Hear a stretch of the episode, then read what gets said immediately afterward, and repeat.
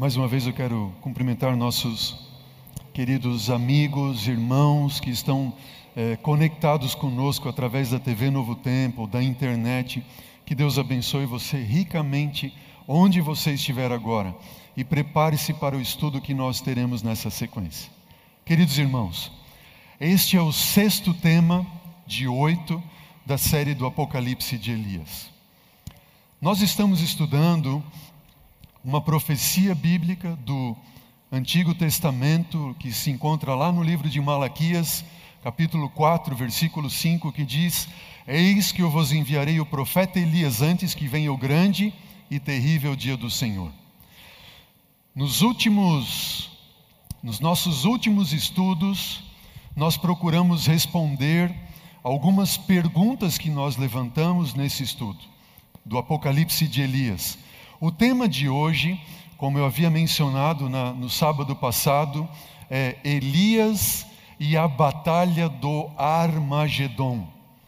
Vejam, nós temos estudado até aqui e visto que nós temos um mensageiro no livro do Apocalipse, capítulo 14, e um mensageiro no livro de Malaquias. E a palavra profética nos tem revelado que esses dois mensageiros são um mesmo, e eles têm um nome e o nome deles é o profeta Elias. A propósito, se você que está nos assistindo, alguém que está conosco aqui na igreja hoje, não acompanhou os outros estudos, acesse lá no YouTube ou no nosso site e você vai ter ali os estudos anteriores para você entender todo o contexto. Nós levantamos então, em nosso segundo estudo da série, essas duas perguntas que você vê na tela agora. Número um, por que Elias? Por que Deus diz que enviaria Elias e, eh, e não outro eh, profeta do Antigo Testamento, e sim Elias? Por que não Isaías? Por que não Jeremias? Por que não Daniel? E sim Elias. E a segunda pergunta é por que um profeta? A profecia diz: Eis que eu vos enviarei o profeta Elias. Ou seja, ele é um profeta e é Elias. E por isso nós levantamos essas duas perguntas: por que Elias e por que um profeta? Nesses estudos que nós temos feito até aqui, ou melhor, até o sábado passado, nós respondemos a esta pergunta: por que Elias? Por que Elias? Porque existem fatos da vida e obra do profeta Elias que se cumprem no Elias profético. E aqui nós temos então, nesse quadro profético, nesse diagrama profético que nós temos estudado até, até então, de que o profeta Elias profetiza sobre um período de seca, o Elias profético passa pela seca, ele foge para o deserto, o Elias profético foge para o deserto, o profeta Elias retorna, restaura o altar do Senhor, o Elias profético retorna e restaura o altar do Senhor, que significa a restauração de todas as coisas. E depois o profeta Elias ora e desce fogo do céu, e o Elias profético também tem uma manifestação de fogo do céu, e esse foi o nosso último tema, nosso último estudo. Por que Elias? Bom, porque existem fatos da vida e obra do profeta Elias que se cumprem no, no Elias profético. Ele, o Elias profético, é o mensageiro de Apocalipse 14, como nós estudamos. Ele vai por todo o mundo pregando o Evangelho eterno, clamando todos a temerem a Deus e darem glórias a Deus, anunciando a hora do juízo e conclamando a todos para adorarem o Deus que fez céus, terra, mar e fontes das águas. O Elias profético, ele é, como nós já estudamos, a mulher pura de Apocalipse 12 que foge para um local deserto, onde é sustentada por Deus por três anos e meio, ou 1260 dias, onde cada dia na profecia corresponde a um ano. E nós chegamos a esta conclusão final, até o estudo passado, que a igreja adventista do sétimo dia, ela é a única que apresenta estas características, e por isso o diabo está irado contra esta igreja. E o livro do Apocalipse Apocalipse capítulo 12, no versículo 17, falando desta mulher, diz que o dragão está irado contra esta mulher. Quem é o dragão? Apocalipse 12, 9 diz que o dragão é a antiga serpente que se chama Diabo e Satanás. Diz que o dragão está irado contra a mulher, pura de Apocalipse 12. Satanás está irado contra o Elias profético. E ele tem procurado guerrear contra os restantes da descendência da mulher. Quais são as características de, de, da mulher, do Elias profético? Guarda os mandamentos de Deus e tem o testemunho de, de Jesus. E é por isso que tem muitos cristãos evangélicos, irmãos nossos, que dizem assim: não, eu não vou numa igreja adventista, porque a igreja adventista é legalista, isso, aquilo, outro, e tem muito preconceito, mas nunca estudaram de fato e de verdade, e os seus preconceitos vindo do dragão, vindos do dragão, têm criado esta barreira entre o Elias profético e aquilo que nós vamos ver no estudo de hoje. Qual foi a resposta então?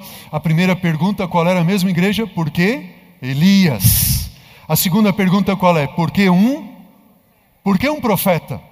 Por que não um outro é, personagem bíblico que não fosse um profeta? Tinha que ser Elias e tinha que ser um profeta. E esse é o tema do nosso estudo de hoje, Elias e a batalha do Armagedon. Por que um profeta? Por dois motivos. Primeiro deles, porque o Elias profético, ele cumpre o, cumpre o papel de um profeta. E segundo motivo, porque existe algo chamado, relacionado à natureza do chamado profético. Vamos memorizar esses dois pontos então?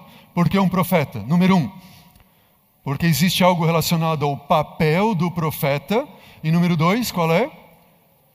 A natureza do chamado profético. Vamos agora ao ponto número um. Qual é o papel do profeta?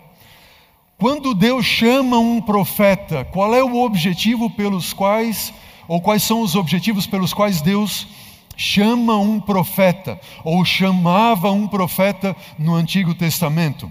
Bom, Claramente nós entendemos, encontramos que quando Deus chama um profeta para que o profeta seja o porta-voz de Deus, certo? Porta-voz de Deus, com que objetivo? Para chamar o povo do Senhor que se desviou dos caminhos de Deus ao arrependimento, certo? Quando Deus via o seu povo se desviando dos seus caminhos, sendo levado à idolatria e etc, etc, etc, Deus levantava um profeta, e esse profeta então era o porta-voz de Deus para chamar o povo do Senhor que estava apostatado ao arrependimento. E eu quero levar vocês agora a Apocalipse capítulo 18. Acompanhem comigo. Apocalipse, o livro do Apocalipse, o último livro das Escrituras, capítulo 18. Nós vamos ler três versículos.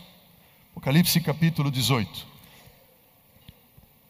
Aqueles que porventura não estão com a Bíblia podem também acompanhar na tela. Apocalipse capítulo 18, versículo 1 diz assim: Depois destas coisas, vi descer do céu outro anjo, que tinha grande autoridade, a terra se iluminou com a sua glória. Então este anjo exclamou com potente voz, dizendo que? Caiu, caiu, que foi que caiu? Caiu a grande Babilônia e se tornou morada de demônios e covil de toda espécie de espírito imundo, esconderijo de todo gênero de ave imunda e detestável. Pois ela, Babilônia, tem dado de beber do vinho da sua prostituição. Veja, a prostituição no meio de Babilônia e com ela se prostituíram os reis da terra, também os mercadores da terra se enriqueceram à custa da sua luxúria. Versículo 4 e último. Diz assim: Eu ouvi outra voz do céu dizendo o quê? Diz para minha igreja: Retirai-vos dela. Retirai-vos de onde? De Babilônia, do meio da prostituição. Sai dela, retirai-vos dela, povo meu, para não serdes cúmplices dos seus pecados e para não participardes dos seus flagelos ou das suas pragas. Olha para mim, igreja. Deus apresenta em Apocalipse 18: tem um anjo, um mensageiro. Esse mensageiro é o Elias profético. E Deus levanta o Elias profético com que objetivo? Para que a mensagem dele iluminasse toda a terra. E ao Elias profético pregar a mensagem de Deus por toda a terra. Qual é a mensagem de Deus? Do Apocalipse é a tríplice mensagem angélica, são as três mensagens angélicas de Apocalipse capítulo 14. A primeira, aquela que nós estudamos profundamente aqui em nossos estudos do Elias profético, que diz o quê? Ah, eu vi um anjo voando pelo meio do céu, ele tinha um evangelho eterno para pregar a todos os que se assentam sobre a terra, a cada nação, tribo, língua em povo, dizendo em grande voz: Temei a Deus e dai-lhe glória, pois vinda é a hora do seu juízo, e adorai aquele que fez céus, terra, mar e fontes das águas. Notem, Deus levanta este anjo mensageiro, Elias profético, para proclamar em todo o mundo a mensagem do Senhor. Com que objetivo?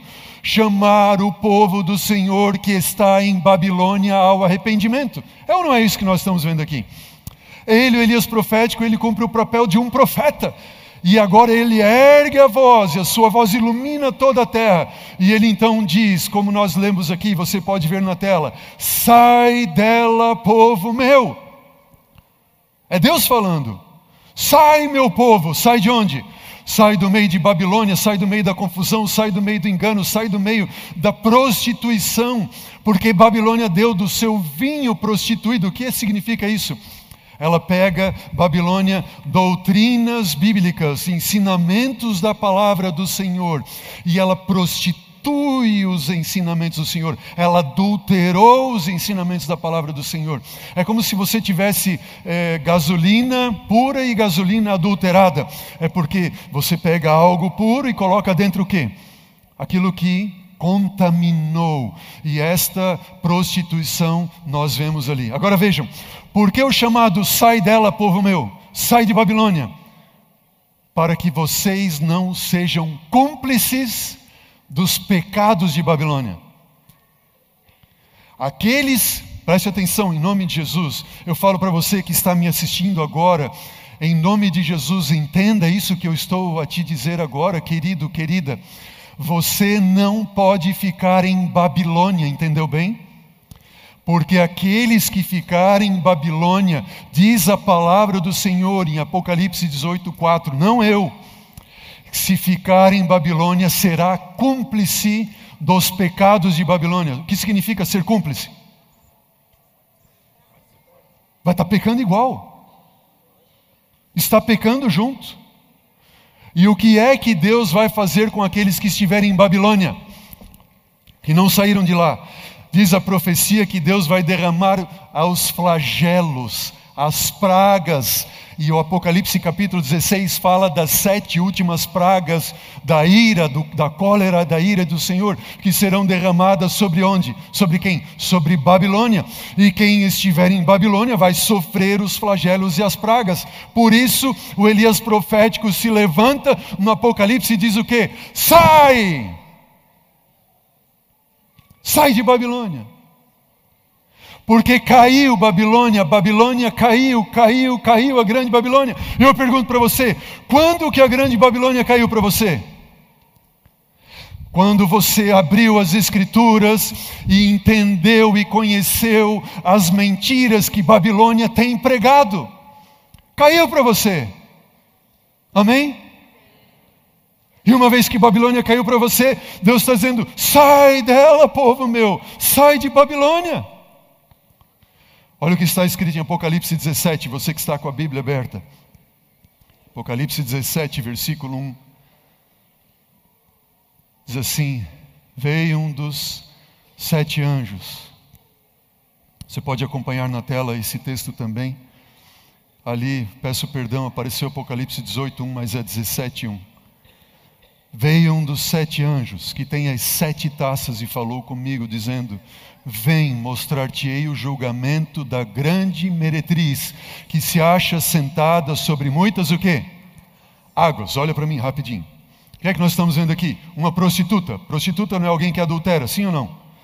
E esta meretriz prostituta que adulterou é uma mulher, e na Bíblia, uma mulher corresponde, na, no, no livro do Apocalipse, corresponde a uma igreja. Só que essa é a igreja de Deus? Uma prostituta é uma igreja de Deus? Não, não, não, não. Uma prostituta é uma igreja que adulterou a verdade. Certo? Agora, esta mulher diz que ela está assentada sobre muitas o que, igreja? Águas. Olha o que diz o versículo 15 no mesmo capítulo 17 do Apocalipse, diz assim: Falou-me ainda e disse o que? As águas que viste, onde a meretriz está sentada, são o que? Povos, nações, multidões e línguas. As águas significam o que, igreja? Oh, que lindo ouvir a igreja participando. Louvado seja o Senhor povos, nações. Essa meretriz, essa igreja, ela está sentada sobre muitas águas. Povos sustentam esta igreja. Multidões, nações, línguas sustentam esta igreja. Veja o que diz o versículo 2 agora. Apocalipse 17, 2 com quem se prostituíram os reis da terra, e com o vinho da sua devassidão foi que embebedaram os que habitam na terra. Transportou-me o anjo em espírito, disse João, a um deserto, e eu vi uma mulher montada numa besta escarlata, besta repleta de nomes de blasfêmia, com sete cabeças e dez chifres. Versículo 4, dizendo o que? Achava-se esta mulher vestida de púrpura, de escarlata, adornada de ouro, de pedras preciosas, transbordante, e tendo na mão um cálice de ouro transbordante de abominações e com as imundícias da sua prostituição. Na sua fronte achava-se escrito um nome, um mistério. Que nome era este, igreja? Babilônia, a grande, ela é a mãe das meretrizes e das abominações da terra. Então eu vi esta mulher embriagada com o sangue dos santos e com o sangue das testemunhas de Jesus, e quando eu vi, admirei-me com grande espanto. Olha para mim, igreja. Que igreja é essa que, que perseguiu os santos, perseguiu o povo de Deus e derramou o sangue do povo de Deus? Que igreja é essa vestida de púrpura, de escarlata, adornada de ouros, de pedras preciosas e que tem um cálice na sua mão? Precisa falar alguma coisa? Não. Não, a Bíblia revela para nós. Um cálice transbordando de abominações, com as imundícias da sua prostituição. Esta igreja é a grande, a mãe a mãe das outras meretrizes. O que significa isso? Qual é a igreja que é a igreja mãe e que dela surgiram todas as outras? Precisa falar alguma coisa mais? Não. Vejam, no Apocalipse, nós temos duas mulheres, certo? Nós temos a mulher de Apocalipse, capítulo 12, que é uma mulher pura, que é a igreja de Deus, o Elias profético. E nós temos uma mulher que é a meretriz prostituta de Apocalipse capítulo 17. Apocalipse capítulo 17, versículo 1 diz que Deus vai derramar sobre esta meretriz prostituta as sete taças da cólera da ira do Senhor. Quem é a meretriz prostituta? Diz a profecia que ela é Babilônia. Então nós temos de um lado a Babilônia e do outro lado nós temos quem? A igreja de Deus, Elias profético, certo? E só que Babilônia, ela não está só. Babilônia diz a profecia que ela é a mãe. Ou seja, ela é a mãe de outras igrejas, certo? Por que mãe de outras igrejas? Porque as filhas seguem aquilo que a mãe tem imposto. Estão entendendo bem? Vou citar para vocês dois elos que unem a mãe às filhas. Sabe quais são os dois elos que unem a mãe às filhas? Primeiro deles, adoração no falso dia de adoração. Qual é o verdadeiro dia de adoração? Sábado. Nós vimos aqui que Babilônia, a grande mãe, mudou o sábado para o domingo. E porque a mãe impõe, as filhas seguem, sem saber a origem. O domingo une. E sabe qual é o, qual é o segundo elo?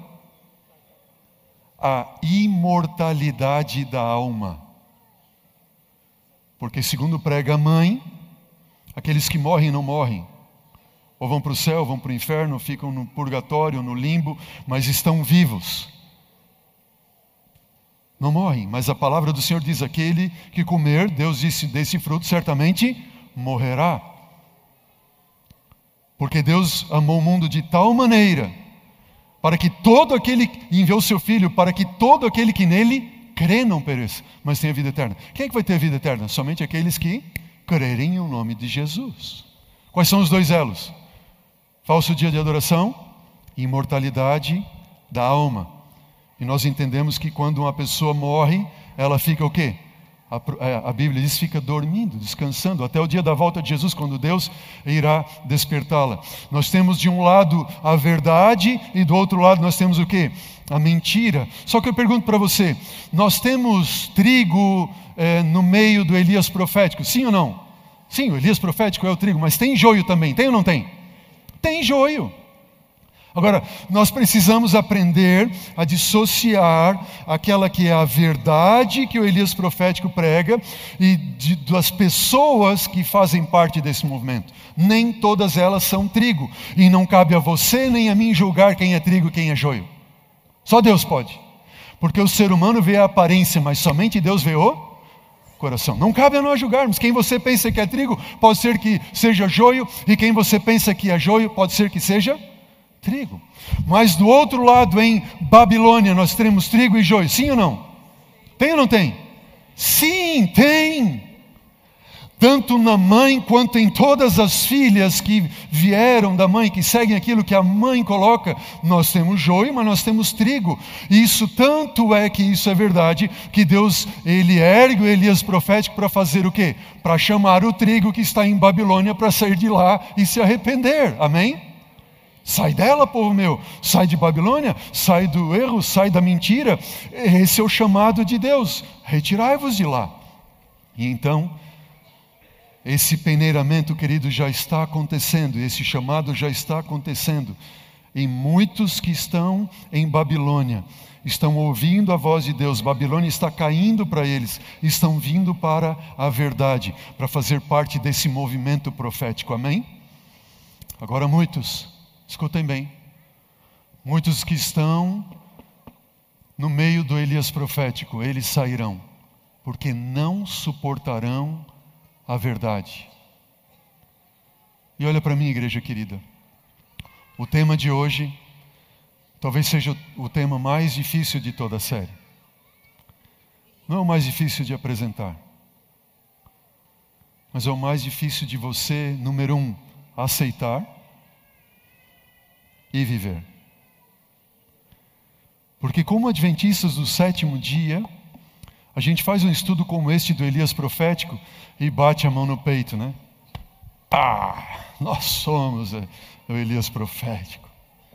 Quem é Elias profético? Aquele que vive como viveu o profeta Elias. Aquele que vive como viveu João Batista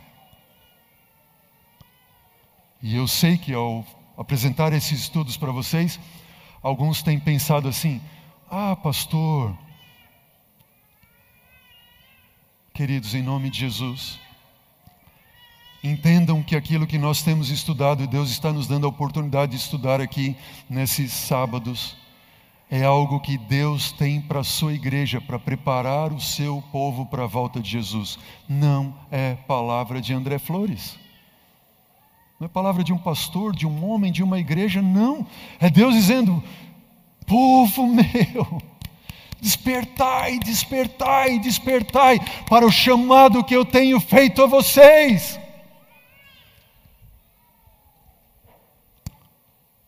Infelizmente, muitos entre, entre aqueles que estão dentro do Elias profético sairão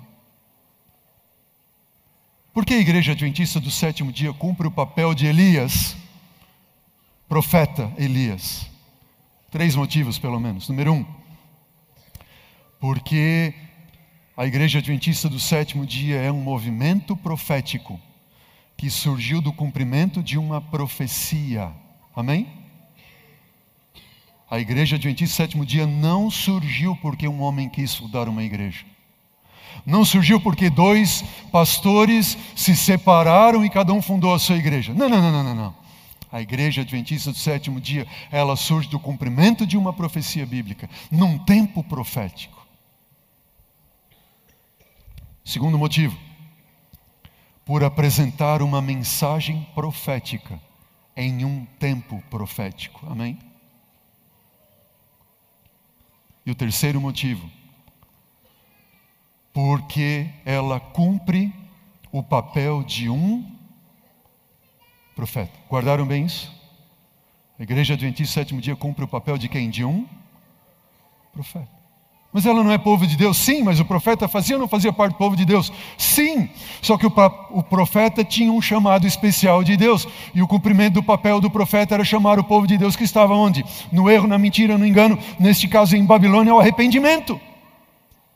E Deus ergue esse movimento profético chamado Igreja Adventista Sétimo Dia como sendo Elias profético para chamar o povo do Senhor ao arrependimento. Esse é o papel do profeta. Qual seria o segundo ponto, o porquê do profeta? Por causa da natureza do chamado profético. Ó oh, igreja, em nome de Cristo, preste muita atenção nisso que você vai ver a partir de agora. Pastor, o que é isso, natureza do chamado profético? É assim, queridos. Quando Deus chamava um profeta na Bíblia, tinha algo relacionado à natureza do chamado profético para aquele profeta. Entenderam bem a ideia? Vou dar alguns exemplos para vocês. Olhe, por exemplo, Isaías. Isaías, Deus chamou Isaías e disse assim: Isaías, você vai andar despido e descalço por três anos. Eu pergunto: todos os homens que Deus chamou para serem profetas deveriam andar despidos e descalços por três anos? Sim ou não? Por que não? Porque esta era a natureza do chamado profético de qual profeta? Isaías não era de todos eles. Vamos pegar um outro profeta aqui, Ezequiel. Ezequiel, Deus chamou Ezequiel e disse assim: Ezequiel, eu quero que você se deite para o seu lado esquerdo, ok? É, por quantos dias? 390 dias deitando para o lado esquerdo. Você já pensou de deitar só para o lado esquerdo mais de um ano? Não. Ezequiel, você vai deitar 390 dias pelo lado esquerdo, representando a iniquidade de Israel. E depois você vai deitar 40 dias só para o lado direito, representando a iniquidade de quem? De Judá. Todo profeta que Deus chamava tinha que deitar 390 dias e 40 dias, sim ou não? Não, não, não. Essa era uma característica, notem bem, esta era uma característica da natureza do chamado profético de Ezequiel. Vamos pegar esse outro indivíduo aqui, Oséias. Todo mundo conhece a história de Oséias, não é verdade? Quando Deus chamou Oséias assim, Oséias, eu estou chamando você para ser o meu profeta. E Oséias disse assim, amém, Senhor, estou aqui para te servir. E Deus disse assim, Oséias, você vai lá num prostíbulo em meio de mulheres de prostituição, você vai tomar uma mulher e para ela ser a sua esposa. E vai se casar com ela e amar a ela. Que história! Todos os profetas que Deus chamou era para se casar com uma prostituta? Não. Esta era a natureza do chamado profético de quem? De Oséias. E o último exemplo que eu quero colocar aqui para vocês é daquele profeta que profetizou contra o altar de Jeroboão. Não sei quantos vocês lembram dessa história, está lá no livro de 1 Reis. Ele profetiza contra o altar de Jeroboão, que estava erguendo altares à idolatria, às tribos do norte, e quando ele profetiza, Jeroboão, o rei, ele estica o braço assim, prendam ele! Quando o rei estica o braço, o braço não voltava mais, travou. Lembram dessa história? O que, que Deus havia, o que é que Deus havia dito para esse profeta, cujo nome não é relatado na Bíblia? Ele disse o quê? Olha, você vai profetizar contra Jeroboão, o altar de Jeroboão, você vai por um caminho e volta por onde? Volta por outro caminho. Ok? Ele disse: tudo bem. Ele foi por um caminho. E ele voltou pelo, pelo, por outro caminho, sim ou não? Não, a Bíblia diz que ele voltou pelo mesmo caminho. O que foi que aconteceu com esse homem? Lembra?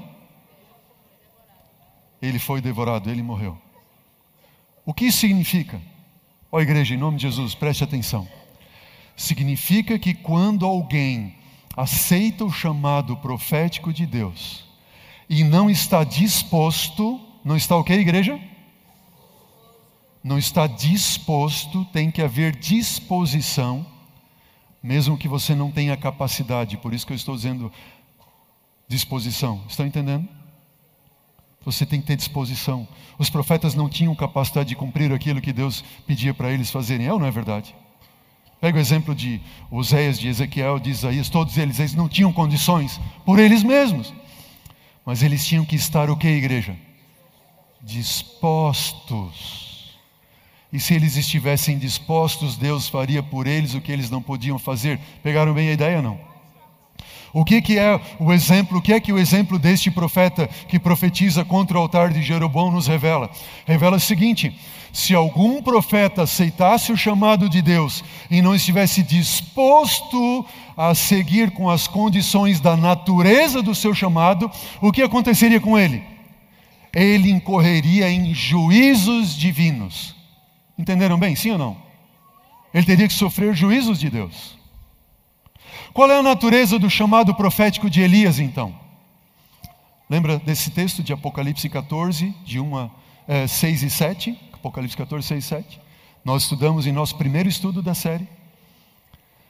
A natureza do chamado profético de Elias está nesse ponto, que ele chama todos a temerem a Deus, fazer o quê?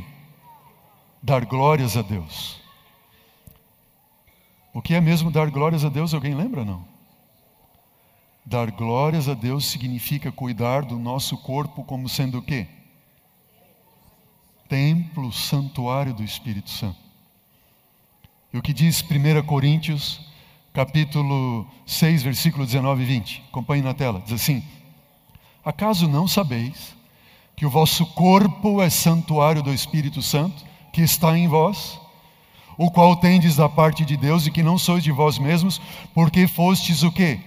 Comprados por preço. Agora, pois, façam o quê? Glorifiquem a Deus com o quê? Com o corpo de vocês.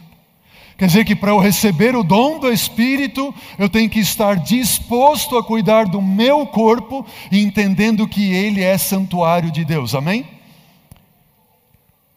Glorificar a Deus, nós glorificamos com o nosso corpo. Olha o que diz o Espírito da profecia espírito de profecia. No livro Testemunhos para a Igreja, volume 1, diz assim: Não pode ser para a glória de Deus terem seus filhos corpo enfermo ou mente atrofiada. O que você entende desse, dessa frase? Não pode ser para a glória de Deus terem os seus filhos corpo enfermo ou mente atrofiada. O que significa isso, doutor Elno? Quando nós cuidamos do nosso corpo, nós temos uma mente o quê? Saudável ou atrofiada? Saudável por que motivo? Para quê? Para quê? Olha o que diz esse texto, Parábolas de Jesus, página 346. Tudo que nos diminui a força física enfraquece a mente e a torna menos capaz de discernir entre o quê? Entre o certo e o errado. Ficamos menos aptos para escolher o bem, para escolher o que é o certo, e temos menos força de vontade para fazer aquilo que sabemos o que é o certo. Por que nós devemos dar glória a Deus com o nosso corpo? Por que Deus está dizendo para o Elias, profeta, tem cuidado do seu corpo? Porque ele precisa ter uma mente sadia para saber discernir do certo e do errado. Ah.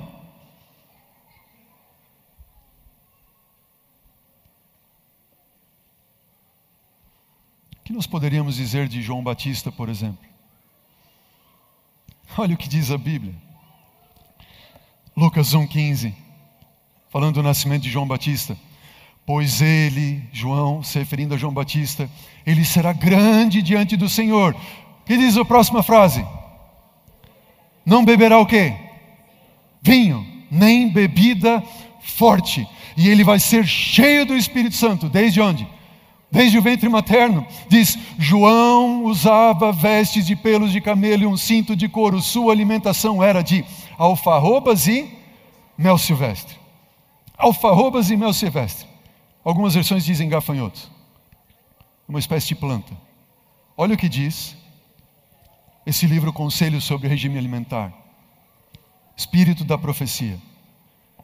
falando de João Batista, diz o quê? Seu regime era o que, igreja? É difícil de falar isso, né? É difícil falar isso, né? O regime dele era o que, igreja? Dele, de João Batista. Quem é João Batista? Não era o segundo Elias? Sim ou não?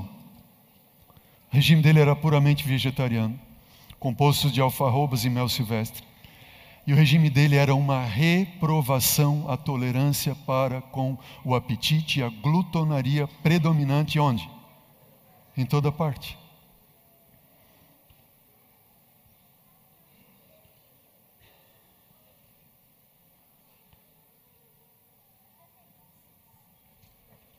Olha o que diz esse texto. Os que devem preparar o caminho para o que, igreja? Para a segunda vinda de Cristo. São representados por quem? Por pelo fiel Elias.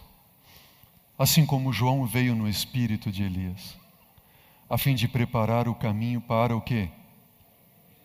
Para a primeira vinda de Cristo. Amém, igreja? Eu não preciso fazer comentários desse texto. Temperança em todas as coisas deve estar associada com a mensagem a fim de fazer voltar o povo de Deus do quê? Diz para mim do quê? Da sua idolatria. Deus chama Elias profeta para chamar o povo de Deus que, ao arrependimento que está em Babilônia, mas muitos de nós estamos em Babilônia dentro da igreja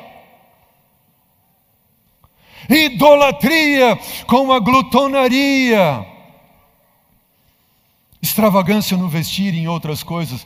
Deus tem misericórdia de nós. Deus, nós estamos aqui dispostos a fazer aquilo que o Senhor espera que nós façamos, atender o teu chamado profético. Nós não temos como, não temos força. Ajuda-nos. Deus vai ou não vai ajudar? Quem crê que Deus vai ajudar, diga amém, eu creio. Amém. Amém. Uma coisa é estar disposto e não ter forças. Eu não tenho forças, eu não consigo abandonar isso, aquilo, outro. Não vai me fazer mais santo abandonar isso, aquilo, outro. Vai me fazer eu ter uma mente mais pura para que Deus me faça mais puro e santo. Amém? Eu não tenho forças, eu não tenho forças. Senhor, eu não tenho forças. Mas você está disposto. Outra coisa é dizer, isso não tem nada a ver, isso não tem nada a ver, isso é uma mensagem para aquilo, para aquilo outro, e não, não ninguém vai deixar de ser salvo, vai ser salvo por causa disso, daquilo outro. Isso é desculpas, é ou não é verdade? Alô, tem alguém aí? Faz sentido isso que eu estou falando? Sim ou não? Bom, se João Batista era quem ele era e seguia o regime alimentar que ele seguia e o estilo de vida que ele seguia, João Batista, eu pergunto, e, Elias, o profeta? E o Elias profético? Qual é a relação?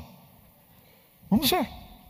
Lembra que quando Deus chamou Elias assim, profetiza para cá, não vai chover três anos e meio, e Deus enviou ele para onde? Não foi para Querite, sim ou não?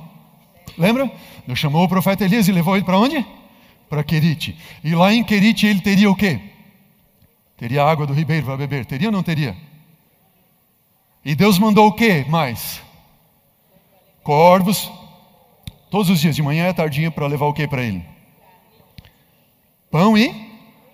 Põe o que, igreja? Carne. Pão e carne. Alguns ficaram felizes agora. Uh, tinha carne. Elias tinha carne. Amém? É o que está dizendo a Bíblia, não é verdade? Pão e carne. Mas Elias sempre ficou em Querite? Não. Depois de Querite, Deus permitiu que o ribeiro o quê? Secasse. Foi ou não foi? E o ribeiro podia ficar correndo água todos os três anos e meio. Podia ou não podia? Mas Deus fez assim? Não, por que não? Hum, quando seca o ribeiro, Deus mandou Elias para onde? Para Sarepta. E lá ele encontrou-se com uma viúva. Foi ou não foi? E lá com a viúva, a viúva estava indo lá pegar uns gravetinhos e quando para aquecer o forno e quando Elias se encontrou com ela, disse o quê? Vai e faz um pão para mim. Ela disse assim: "Não, eu vou fazer um pão para mim e para o meu filho. Nós vamos comer e vamos morrer". E Elias falou: "Não, não, não, não. Você vai fazer para mim e não vai faltar para ti". Uau, que fé. E lá no término dos três anos e meio, em Sarepta, o que foi que Deus deu para Elias se alimentar? Diz para a minha igreja: pão e água. Cadê a carne? Não tem mais carne. Vocês estão vendo? Será que isso é só uma mera coincidência? Olha para mim, igreja. Qual seria o próximo passo da vida do profeta Elias? Acompanhe comigo. Ele foi para onde? Querite. Deus deu o que para ele? Pão, água e carne. Vai para Sarepta. Deus deu o que para ele? Pão e água. E de Sarepta ele foi para onde? Diz para mim. Qual foi o próximo grande episódio da história da vida do profeta Elias? ele foi para o Monte Carmelo. Foi ou não foi? E o que significa a, a batalha no Monte Carmelo? É a maior batalha espiritual de toda a história sagrada. E a batalha do Monte Carmelo representa e aponta para a maior batalha espiritual de toda a Bíblia, que é a batalha do Armagedon. Alô, alô, tem alguém aí? Estão respirando? Então acompanhe comigo. Quando Deus chamou a você e a mim para conhecermos esta mensagem, Deus disse o seguinte: eu, eu, eu, André Flores, ok? Eu comia de tudo: siri, caranguejo, papapá, ostra, o raio que vocês podem imaginar ali. Aí eu entendi a mensagem bíblica de Levítico capítulo 11. Estamos juntos? Você vai comer só do que se mexe, ok? Do que está vivo, esse, aquele, aquele animal, mas deixa do mar só quem tem barbatana e escama, dos animais assim, assim, assim. Levítico 11. Então eu entendi que eu tinha que me alimentar de pão e de carne, determinados tipos de carne. Estão entendendo, sim ou não? Só que nós deveríamos ficar sempre aqui? Para onde é que Deus está nos levando? Diz para minha igreja. Deus está nos levando para onde? para o Armagedon, sim ou não? E Deus está nos revelando o seguinte: aqueles que poderão suportar o Armagedon, ou para que eles suportem o Armagedon, eles têm que passar pelo quê? Por uma purificação do quê? Da mente. Há uma mudança de regime, tem ou não tem? E aí vem os escritos do Espírito de Profecia. Deus dá para ela em 1863, para Ellen White, os oito remédios da natureza, e dentre eles está a abstenção de alguns determinados tipos de alimentos. Eu não sou perfeito, eu estou lutando, Senhor, eu estou aqui, eu não consigo, me ajuda. Deus está dizendo, eu estou contigo, filhão, faz a tua parte que eu vou fazer aquilo que você não pode fazer. Amém. Faz sentido ou não?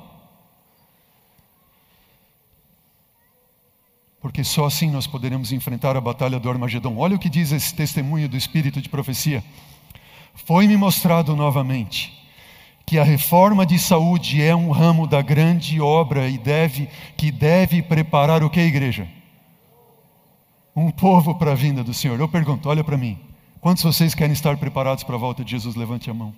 Amém, eu também. Eu quero ver as mãos erguidas na galeria. Amém. Isso não é uma ideia minha, o que eu quero, o que eu penso. Deus está nos orientando, jovens. Deus está nos mostrando. A mensagem de saúde é um ramo da grande obra que vai preparar um povo para a volta de Jesus, do Senhor. E ela se acha tão ligada à terceira mensagem angélica como as mãos estão ao corpo. Olha o que diz eventos finais. Alguns poucos textos somente devem ser vistas maiores reformas entre o povo que pretende estar aguardando o breve aparecimento de Cristo. A reforma de saúde deve realizar uma obra entre o nosso povo que ainda não realizou. Muitos que estão agora só meio convertidos na questão do comer carne, por exemplo, se afastarão do povo de Deus para não mais andar com eles. Isso é o que eu penso? Entre esse texto aqui foi o que me converteu essa mensagem há 26 anos atrás.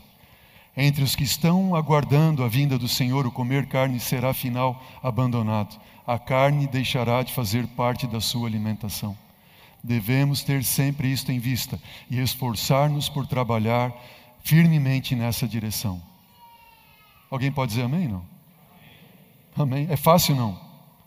Não, eu tenho que estar o quê? Disposto. Deus vai fazer o que eu não posso fazer. Amém? Deus vai fazer o que eu não posso fazer. Eu quero estar aguardando e preparado para isso. Eu não consigo, Senhor, me ajude. Se você está dizendo assim, ó, oh, pastor só está falando de carne, carne, carne, carne, carne. Olha o que diz esse texto aqui. Eu preferi um regime carne aos bolos e massas, e as massas e doces estão geralmente usados. O que, que o Espírito de Profecia está dizendo aqui? Que o açúcar é pior do que a carne. Tem muito vegetariano que não come carne. Ah, eu não como carne, sou melhor que esse que aquele outro. Já está pecando por isso. Mas põe um sorvete na frente dele. Ele destrói um pote inteiro, né, Willer? Hã? Pior do que a carne. Agora é lógico, eu não quero falar de açúcar ou carne ou isso, aquilo outro. Não, não, não. É bem verdade que a mensagem de saúde e a reforma dos hábitos de saúde envolve muito mais que simplesmente o abandono de alimentos carnes ou de açúcar ou disso, aquilo outro. Somos é, instruídos a fazer um uso equilibrado dos oito remédios da natureza. Quais são eles? Água, luz solar, ar puro, exercício físico, alimentação saudável, repouso. Alô, alô, está dormindo cedo? Dormindo pelo menos sete, oito horas. Temperança, equilíbrio. Os workaholics estão errados. E confiar em Deus, amém? Agora, cabia ao profeta, em nome de Jesus, olhe para esse texto. Cabia ao profeta fazer o que a igreja? Diz para mim aceitar ou não o chamado profético, seguindo ou não as ordens específicas para o chamado dele, aceitar o chamado profético e não cumprir com as ordens, ou não estar disposto a cumprir com as ordens específicas de Deus, significava o quê? Juízo de Deus. Olha para mim agora. Diz a Bíblia que João Batista, como sendo segundo Elias, ele não bebia vinho e nem bebida forte. Ah, não, pastor, mas Jesus transformou água em vinho, isso, aquilo, não, não, não. e fica dizendo, não, mas porque fulano bebeu bebida forte, vinho, não sei o que lá. Está dizendo, se alguém algum dia bebeu na Bíblia, está dizendo que o Elias profético não deve beber. Ponto final. Eu não vou nem entrar no mérito teológico dos textos do Antigo Testamento, do que era vinho, que não era, o que era fermentado, que não era. Não, não, não, não, não, não, nem vou entrar nesse mérito. Eu só vou dizer o seguinte: se você quiser achar qualquer subterfúgio para beber um vinhozinho, se você quiser estar preparado para o tempo do fim, para a volta de Jesus, João Batista não bebia. João Batista não bebia. E nós somos o Elias profético. Nós somos o João Batista. Amém? Eu estou falando para a minha igreja. Eu quero, igreja querida, que vocês estejam preparados para a volta de Jesus. Eu quero estar preparado para a volta de Jesus. Eu não venho aqui pregar sermãozinho, isso, aquilo, outro. Não. Deus tem uma mensagem para nós. Nos prepararmos para a volta de Jesus. Deus prepara-nos. Deus tem feito um chamado profético específico para o seu povo do tempo do fim. Estamos diante das mais difíceis batalhas que sobrevirão sobre a história deste mundo. Aceitar esse chamado e glorificar a Deus com o nosso corpo. Amém.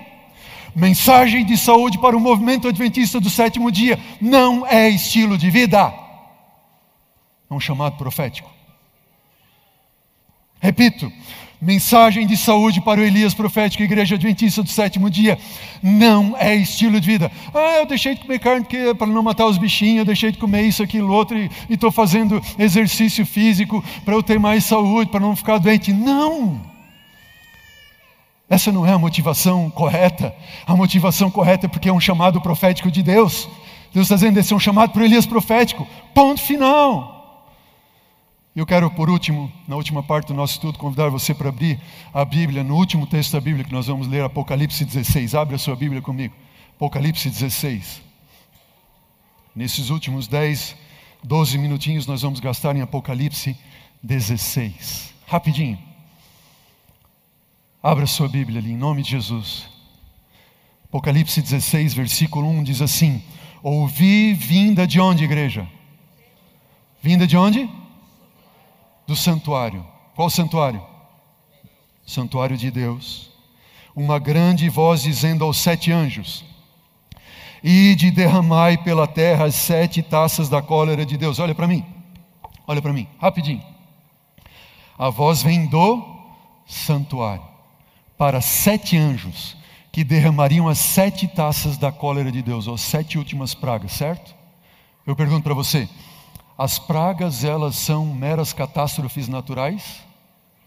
Ou são uma intervenção direta do juízo de Deus sobre Babilônia? E sai do santuário de Deus. Entenderam bem? Versículo 2 e 3. Saiu, pois, o primeiro anjo e derramou a sua taça pela terra, e os homens portadores da marca da besta e adoradores da sua imagem sobrevieram úlceras malignas e perniciosas. E o versículo 3 vai falando da segunda praga, da terceira, da quarta, da quinta. Eu quero que você vá ao versículo 12 agora, a sexta praga. Sexto flagelo. Apocalipse 16, 12. Diz o que? Derramou o sexto anjo a sua taça sobre onde? Rio Frates. Olha para mim. Olha para mim. Lembra aquela mulher meretriz? Ela estava sentada sobre o quê? Muitas águas, certo? Agora, sexta praga sobre o rio Eufrates. Como era o nome daquela mulher? Babilônia, sim ou não? Qual era a cidade que estava sentada sobre o rio Eufrates? No Antigo Testamento? Babilônia. Continua comigo. Versículo 12. Derramou o cesto a sua taça sobre o grande rio Eufrates, cujas águas o quê? Secaram. O que significa secar as águas? As águas não são povos, multidões, nações e, e, e línguas? Como é que é secar? Babilônia, lá no passado, o rio Eufrates protegia a cidade. E Ciro, ele desviou os cursos da água, das águas do Eufrates. E ele entrou em Babilônia por baixo do leito do rio e tomou Babilônia. E Babilônia passou a pertencer ao Império Medo-Persa. Perdeu as forças. Vamos continuar. Então, versículo 13, essa é chave para nós. Então eu vi sair da boca de quem? Do dragão. E de quem mais? E de quem mais? Eu tenho o dragão, a besta e o falso profeta. Saía da boca deles três espíritos imundos semelhantes a rãs, porque eles são espíritos de demônios, operadores de sinais e se dirigem aos reis do mundo inteiro com o fim de ajuntá-los para a peleja do grande dia do Deus Todo-Poderoso. Eis que eu venho como um ladrão. Bem-aventurado, feliz aquele que vigia e guarda as suas vestes, para que não ande nu e não seja vista sua vergonha. Então os ajuntaram em um lugar que em hebraico se chama como igreja? Armagedon. Notem, Apocalipse capítulo 16, você tem o dragão, você tem a besta e você tem o falso profeta. Se nós fôssemos Apocalipse 13, ou quando vamos Apocalipse 13, nós temos o dragão, temos a besta do mar e temos a besta da terra. São representações do mesmo poder, ou dos mesmos poderes, certo? Aqui nós temos uma trindade satânica. Assim como eu tenho uma trindade divina, celestial, que é Deus Pai, Filho e Espírito Santo, o diabo nunca fará uma contrafação daquilo que não existe. Ele cria uma contrafação da trindade divina. E ele cria então o quê? O dragão, a besta e o falso profeta. Ou o dragão, a besta do mar e a besta que surge da terra. Então, e tem gente ainda que não acredita que o Espírito Santo é Deus. O diabo vai, o diabo vai contrafazer alguma coisa que não existe? Não. Quais são as representações? Quem é o dragão? O que, que o dragão quis, Satanás? Subir aos céus acima das estrelas de Deus, exaltarei meu trono, subirei acima das mais altas nuvens e eu serei como o Altíssimo. O dragão é uma contrafação à figura da trindade de quem? De Deus o Pai, certo?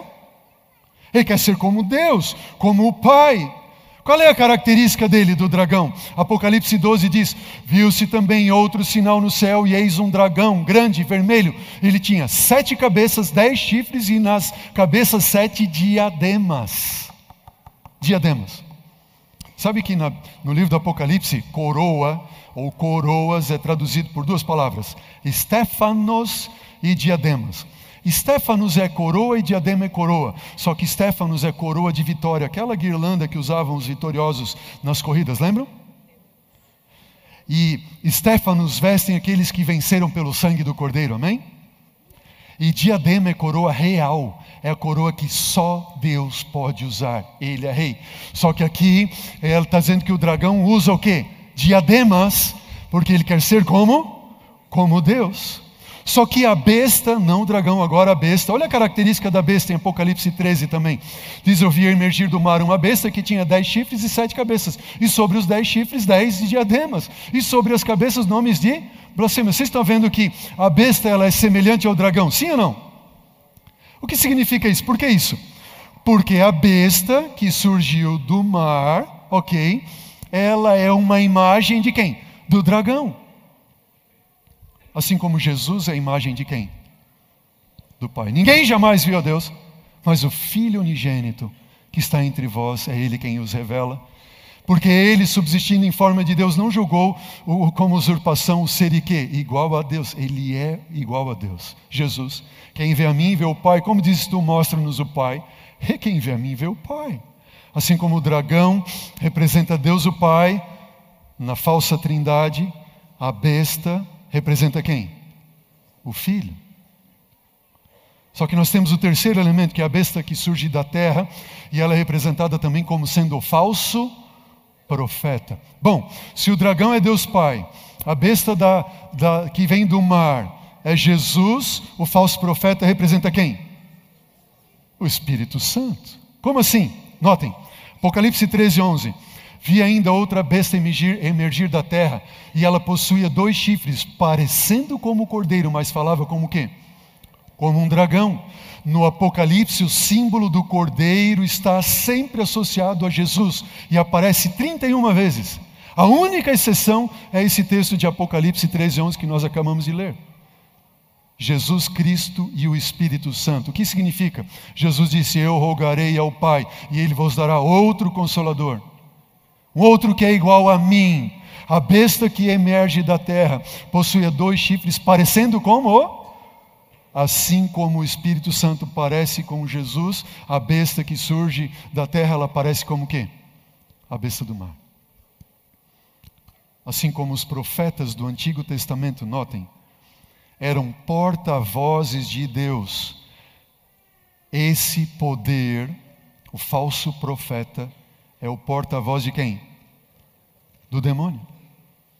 É por isso meu motivo que o restante do livro do Apocalipse, depois de Apocalipse 13, chama a besta da terra de falso profeta.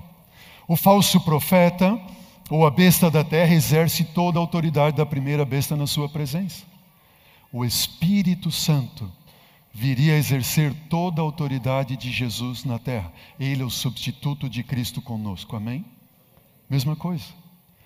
A besta da terra, o falso profeta, faz com que a terra e os seus habitantes adorem quem? A primeira besta, cuja ferida mortal foi curada. A segunda besta promove a primeira besta da mesma forma como o Espírito Santo promove a Jesus. E último ponto, diz que o falso profeta, a besta que surgiu da terra, Apocalipse 13, 13, também opera grandes sinais, de maneira que faz o que, igreja? Até descer fogo do céu diante dos homens. O que é que o Espírito Santo fez descer do céu? Jesus fez descer do céu através do Espírito Santo. Fogo no Pentecostes. É o que nós estudamos no nosso último estudo. A referência ao derramamento do Espírito no Pentecostes.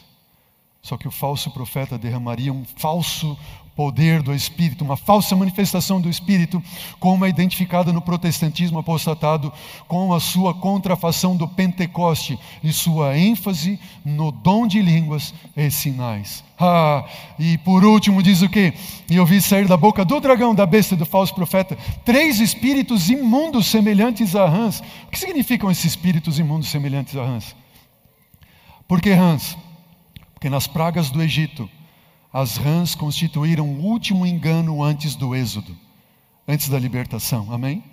Nós estamos diante do último engano do diabo.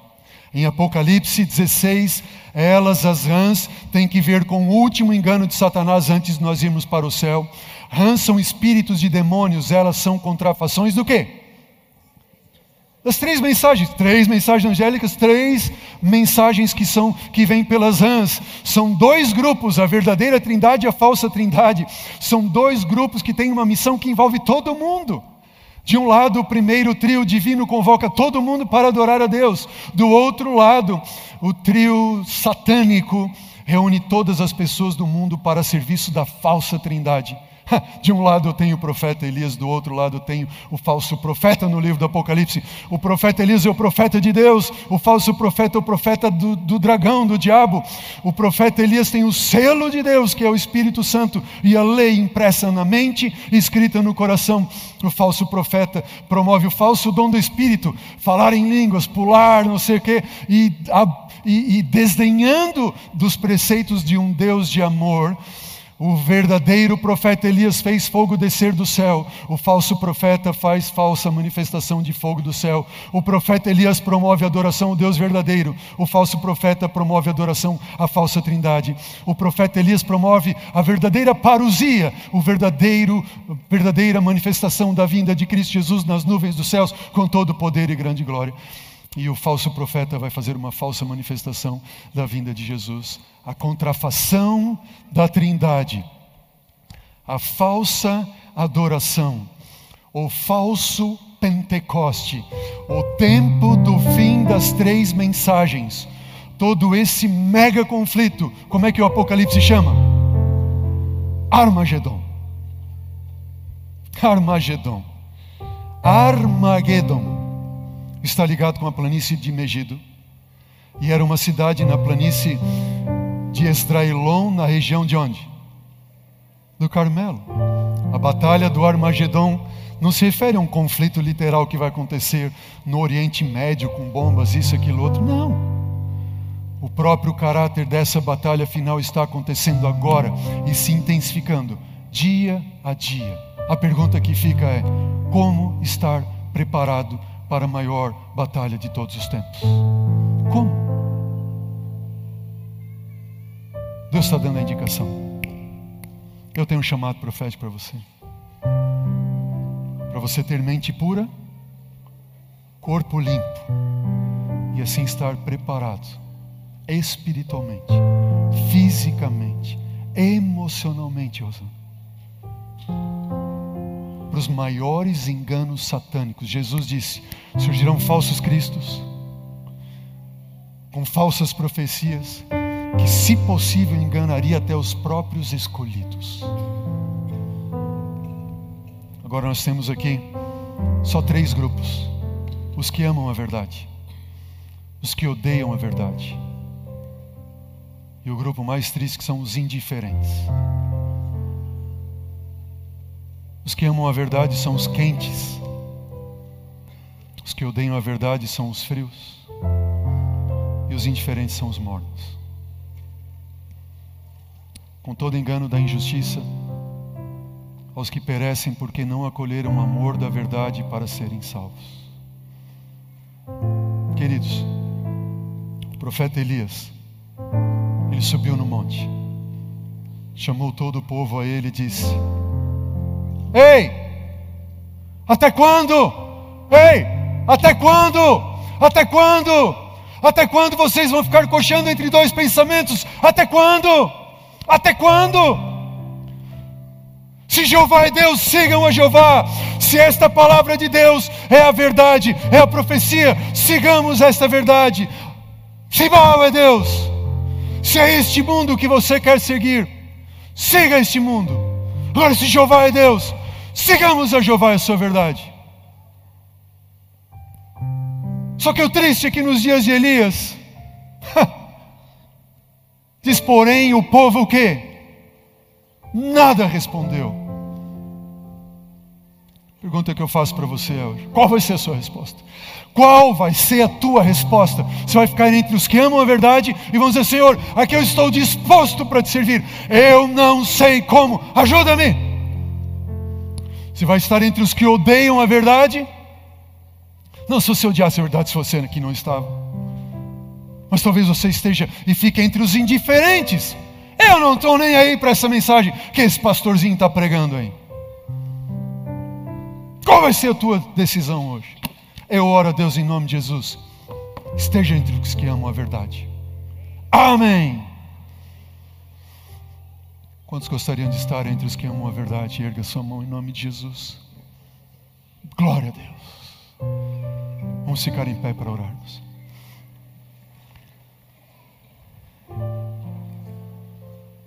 Querido Deus, sela essa mensagem, essa verdade em nosso coração, pelo Teu Espírito, Senhor. Te pedimos em nome de Jesus.